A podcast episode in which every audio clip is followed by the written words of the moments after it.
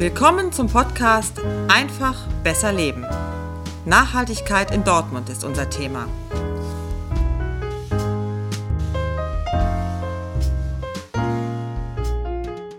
Rund 80 Prozent der Weltbevölkerung werden 2050 in Städten leben. In den Städten zeigen sich die Nachhaltigkeitsherausforderungen in aller Intensität und Vielfalt.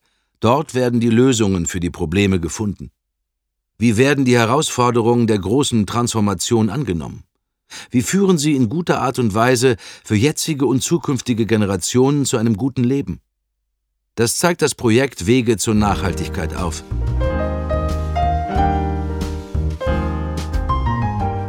Wege zur Nachhaltigkeit. Das ist ein Netzwerk von Vereinen, Organisationen, Initiativen, Einzelhändlern oder auch kirchlichen Einrichtungen, die sich für die Nachhaltigkeit engagieren. Sie zeigen mit viel Kreativität, wie Nachhaltigkeit im Alltag funktioniert. Verteilt über das ganze Dortmunder Stadtgebiet können alle Interessierten sie besuchen, zu Fuß, mit dem Rad oder auch per Bahn.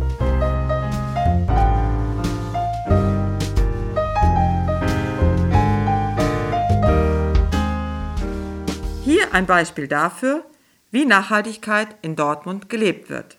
Pfarrer Tong Rosieben unterhält sich mit uns über klimafreundliche Mobilität. Tong, wir sitzen hier in deinem Garten ja.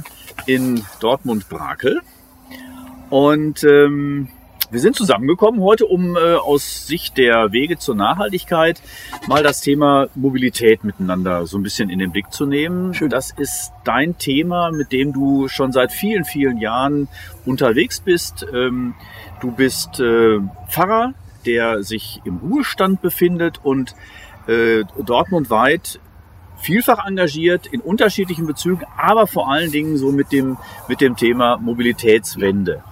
Ähm, und ja, da sind wir dran interessiert, da ein bisschen was von dir zu, zu hören. Ähm, was war sozusagen der Auslöser, dass dieses Thema dich in besonderer Weise gereizt hat? Ja, eigentlich kann man sagen, ich bin ähm, immer gerne Fahrrad gefahren mhm. äh, und habe im Laufe der Zeit, im Laufe der Jahre äh, gemerkt, dass ich nicht nur innerhalb von Brakel bei den Wegen zu Menschen, mit denen ich dann als Fahrrad zu tun hatte, dass ich da einfach viel schneller unterwegs war als meine Frau, die hat in Scharners als Fahrerin gearbeitet, musste immer mit dem Auto dahin, mhm. war dann und so. Das ging hier in Brakel alles viel schneller und ich habe auch gemerkt, dass die Wege in die Stadt äh, sehr viel schneller waren, ja. als wenn ich das Auto genommen hätte. Und deshalb bin ich konsequent alle Jahre über Jahrzehnte Fahrrad gefahren. Und Aha. da habe ich dann gemerkt, das wird immer mühsamer.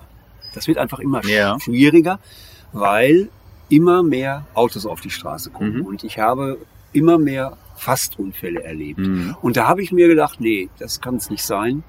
Du musst irgendwie gucken, dass du nicht einfach nur äh, im Bekanntenkreis für Fahrradfahren ja. Werbung machst, sondern du musst dich engagieren. Und als ich dann, ähm, ja, so, ich weiß nicht ganz genau, aber also ganz ausschlaggebend war die Aktion, äh, die, die Volksbefragung, die Volksinitiative Aufbruch Fahrrad. Ja.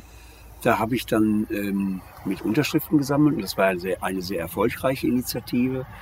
Ähm, und dann bin ich auch hier in eine städtische Agenda-Arbeitsgruppe Nahmobilität, ja. nachhaltige, Mo nachhaltige Mobilität gegangen, wo es darum ging, äh, bestimmte Themen, die ähm, hier in Dortmund anliegen und die äh, der Beirat Nahmobilität, das ist glaube ich so ein, so ein so ein Gremium, was dem Rat der Stadt Dortmund zuarbeitet. Ja. Wir haben für den Beirat mehr oder weniger so ein Stück weit Themen schon mal sondiert mhm. oder auch vorgeschlagen.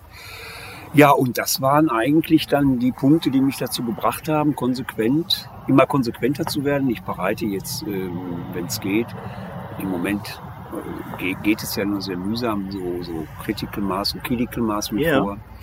Äh, und das, was ich jetzt zuletzt eingestielt habe, ist, dass ich hier, nachdem ich in den Ruhestand gegangen bin, im Ort äh, in der Ortspolitik, ja. also hier jetzt nicht in Dortmund, sondern in Brakel, ja. in der ja. Brakler Politik so ein bisschen versuche, dieses Thema mit zu bearbeiten.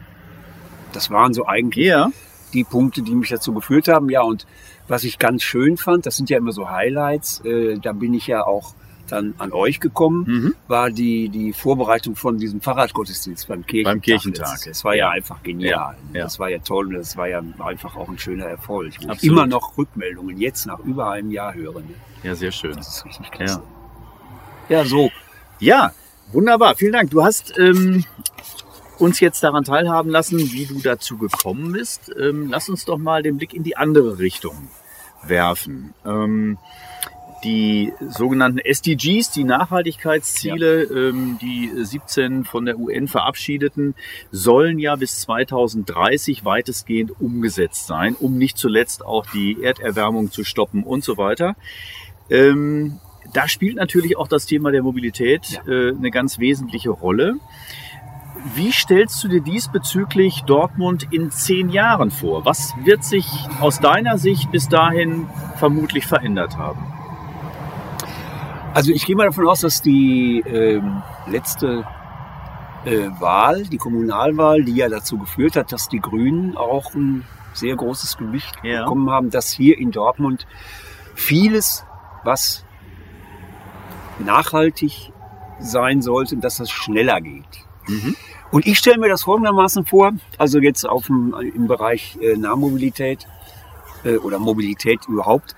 Äh, es gibt ähm, innerhalb der Innenstadt überhaupt keinen individuellen Autoverkehr mehr. Ja. Der ist einfach 2030 nicht mehr existent, okay. außer in Notfällen, wenn man mal wegen ja. jemanden Behinderten zum Arzt, äh, ja, zum Arzt fahren muss oder äh, so andere Ausnahmesituationen. Aber es gibt einfach keinen individuellen Autoverkehr mehr.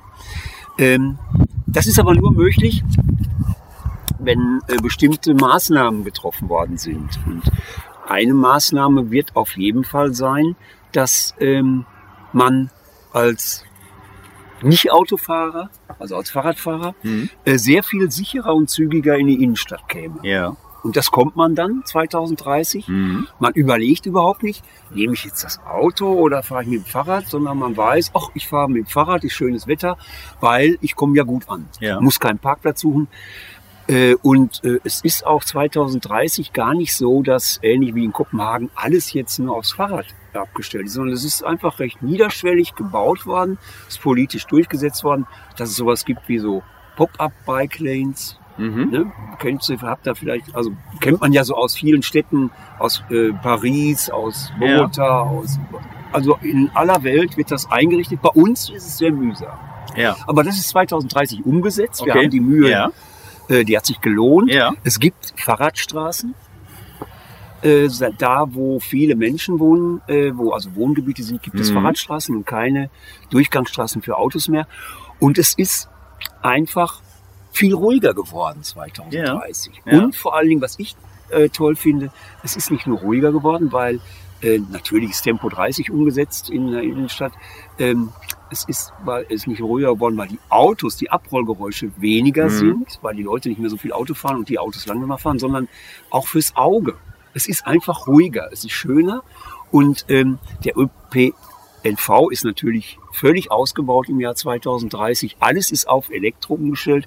Es gibt eine ganz geniale Taktung und ähm, wahrscheinlich, das hoffe ich, dass 2030 äh, alle Menschen, die es wollen, so ein, so ein, so ein Jahresabo haben für 365 Euro. Ja. Also ganz umsonst fände ich irgendwie ein ja. bisschen schwierig, glaube ich, weil es was, was wert ist, muss auch irgendwie was kosten, aber es muss erschwinglich sein. Ein Euro pro Tag, denke ich, ist Das geht doch. Ne? Ja. Und so stelle ich mir das äh, in der Mobilität vor und die, das, was man dann noch so über die Stadt hinaus macht, so mal in Urlaub fahren oder ja. so, das wird größtenteils auch gar nicht mehr mit dem Auto getan, sondern dann sagt man sich meinetwegen, ach, ich fahre mit dem Zug. Mhm.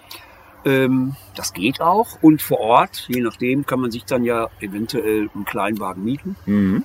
Muss aber nicht die große Strecke äh, bis zum Urlaubsziel da mit dem Auto verbringen und steht irgendwo in Staus ja. und so weiter. Es ist einfach alles sehr viel ruhiger geworden. Hört ja, so stelle ich mir 2030 Hört sich sehr gut an. Siehst du in deiner Vision dann noch Flugzeuge am Himmel oder äh, sind die auch ja. dann schon Geschichte? Ja, Flugzeuge wird es auch geben, weil ich glaube, es gibt immer noch wichtige Transportsituationen, die äh, man nicht mit äh, großen LKWs oder mhm. Schiffen mhm. hinkriegt. Äh, aber es ist wesentlich weniger. Also es ist ganz runtergefahren. Ich, ja. ich fand zum Beispiel die Initiative von Frankreich gut, dass die inner, äh, also die, die, die Flüge, die in Frankreich, innerfrank mhm. stattgefunden haben, dass die einfach durch die Corona-Krise gecancelt werden ja. wurden. Das haben wir ja nicht hingekriegt. Ja. Und das wird natürlich in 2030 alles umgesetzt sein. Da haben wir von den Nachbarn gelernt, ist klar. Okay. Dein Wort in Gottes Ohr. Ja. Ähm, was ist denn, wenn wir jetzt äh, schon dieses sehr konkrete, strahlende, zukunftsweisende Bild von 2030 von dir ähm, gehört haben, sozusagen auch wirklich vor unserem Auge sehen können? Ähm, was ist bis dahin zu tun? Also was, was sind auch äh, so aus deiner Sicht jetzt so die, die nächsten Schritte ähm, in den nächsten zehn Jahren? Was muss konkret passieren, dass diese Dinge realisierbar werden können? Also erstmal denke ich, ähm, dass äh, die Gremien, die da jetzt dran arbeiten, äh, wirklich nicht nur für den Schreibtisch und für die äh, wieder Vorlage arbeiten, sondern dass die Sachen, die äh, in, in, in Gremien, ich habe eben schon den Beirat Nahmobilität ja. erwähnt, dass das, was da erarbeitet wird, dass das auch ganz schnell zeitnah umgesetzt wird. Ähm, was auch passieren muss, ist, dass sich äh, so ein politischer Wille irgendwie durchsetzt, dass äh, man nicht mehr Rücksicht nimmt auf ähm, diesen jahrzehntelangen, äh, die, die jahrzehntelange Rücksichtnahme auf Autoverkehr, sondern dass mhm. man den politischen Willen entwickelt, dass der vorhandene Straßenraum ganz anders verteilt wird. Mhm. Das denke ich ist unbedingt nötig, ähm, dass man nicht so sagt, ach wir warten mal ab, ne, wie sich das so entwickelt, sondern dass man sagt, wir machen das jetzt. Ja. Ne? Und ähm, dann denke ich, dass es auf jeden Fall nötig ist, äh, dass das äh, Personelle in dem Bereich eine wirklich massive Aufstockung ähm, erfährt. Ich habe immer mit Bewunderung so vor Augen, wie der derzeitige äh, Fahrrad- und Fußgängerbeauftragte der Stadt da noch diesen Job macht, obwohl er irgendwie immer ausgebremst wird. Mhm. Und äh, was die Vorschläge, die er einbringt, mhm. das, was ich so mitkriege, der Fabian, der ist da wirklich äh, auf, ja, man sagt, früher sagte man auf verlorenem Posten. Ja. Und das muss einfach mit Kompetenz ausgestattet ja. werden, wesentlich mehr. Und die, der Planungs... Äh, Entscheidungskompetenz. Ja, und mhm. es müssen wesentlich mehr Planstellen für die, die, nicht für den Autoverkehr, sondern für Fahrrad- und Fußgängermobilität ja. eingerichtet werden. Das müsste auf jeden Fall umgesetzt werden. Jetzt haben wir in Dortmund ja in der City äh, viele große Geschäfte, die genau dieses Szenario, was du jetzt gerade beschrieben hast, ja sehr fürchten und sagen, wenn unsere Kunden nicht mehr mit ihren eigenen PKWs in die Stadt kommen können, dann haben wir erhebliche Umsatzeinbußen und ähm, dann wird äh, die Stadt so nicht mehr existent sein, ähm, der Einkaufsbereich. Ähm, was entgegnest du diesen Bedenkenträgern? Also ich meine mal ganz, ganz schnell vor Augen, äh, der gesamte Westen- und Osten-Hellwig, der ja früher mal Durchgangsstraße mhm. war, da liegen ja Geschäfte, die kann man nicht direkt anfahren. Da muss man irgendwo mhm. in irgendeine Tiefgarage und da muss man zu Fuß in die Geschäfte. Das ist ja das eindrücklichste Beispiel, dass man nicht bis direkt an den Laden ranfahren ja. muss. Und die äh, Erfahrungen in anderen Großstädten, äh, auch in, nicht nur hier in Deutschland, sondern auch in Europa zeigen, dass in dem Moment, wo man die Innenstädte äh, autofreier macht, äh, wie, wie heißt es dann immer, dann wird die Aufenthaltsqualität mhm. sehr erhöht ja. ähm, und man fühlt sich einfach wohler. Und es gibt natürlich dann auch entsprechend, das kann man ja auch alles einrichten, Möglichkeiten, man wegen, wenn man ein schweres Fernsehgerät, oder heute sind die ja nicht mehr so schwer, aber irgendwas Schweres kauft, ja. Dass dann natürlich die Möglichkeit besteht, da mit dem Auto dran zu fahren. Oder sich das dann auch liefern zu lassen, mhm. dass man gar nicht mehr so viel transportieren muss. Denn die Regel ist ja, dass die innerstädtischen Fahrten ähm, von diesen sieben bis zehn Kilometern, mir ist das ja nicht, ähm, die sind ja auch nervig. Und mhm. genervte Kunden sind nie gute Kunden. ne? Sondern ja. dann denkt man, wenn man jetzt in Ruhe da in die Stadt gefahren ist mit, mit der Straßenbahn, ähm, kommt, dann, dann ist man ja vor Ort. Mhm. Die Geschäfte sind dann ja nicht irgendwie kilometerweit weg. Und ja, ich denke mir, also die Geschäftsleute, die sollen sich dann umgucken, wie das in anderen äh, europäischen Ländern schon ganz oft umgesetzt worden ist und welche Erfahrungen das sind. Ja. Ich denke, man kann ja auch, also es gibt ja Freiburg, das sind ja dann Erfahrungen, wo auch klar ist, das war nicht irgendwie geschäftsschädigend, sondern im Gegenteil, die Geschäftsleute äh, haben gemerkt, dass die Kunden gerne Ja. kommen, ohne zu murren, dass sie jetzt das Auto nicht mitnehmen konnten und die Umsätze sind nicht eingebrochen. Ja. Also, Also, insofern, also insofern braucht es also ein gesamtheitliches Konzept. Ja, Äh, Jetzt Fall. nicht nur auf die Mobilität, äh, auf die Mobilitätswende zu setzen, alles auf das Fahrrad zu verlagern, nein, gar nicht. sondern ähm, im Grunde genommen das gesamte gesellschaftliche Leben zu betrachten, die unterschiedlichen Ja. Interessen gegeneinander abzuwägen und im Sinne des Klimas ähm, und des Klimaschutzes äh, ein, äh, ja, gute Ergebnisse äh, miteinander zu entwickeln.